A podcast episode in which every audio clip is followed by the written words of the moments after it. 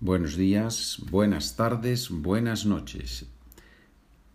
Episodio 216. Título Preguntas difíciles. Estas son preguntas que pueden surgir en cualquier conversación. ¿Por dónde se va a la biblioteca? ¿Por qué es esta una pregunta difícil? ¿Por dónde? ¿Por dónde se va a la biblioteca? You can take that street to the left and then on the traffic light go to the right.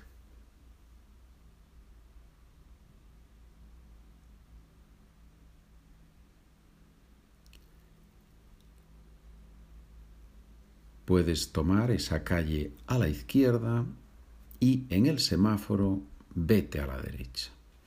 Puedes tomar esa calle a la izquierda y en el semáforo vete a la derecha. As you know, this podcast, este podcast es para practicar con frases, frases, frases.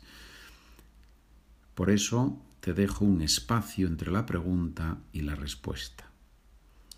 ¿Por dónde viniste? ¿Por dónde específicamente? ¿Por dónde viniste? I used the highway. I drove on the highway. Although it is more expensive, I was in a hurry.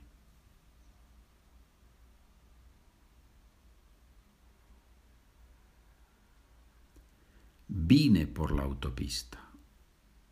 Conduje en la autopista. Vine por la autopista. Aunque es más caro, tenía prisa. Vine por la autopista. Aunque es más caro, tenía prisa. ¿De dónde sacas esa teoría? ¿De dónde? Where from? Sacar, to take out. ¿De dónde sacas esa teoría? Where I'm going to take it from? You know that I love to think.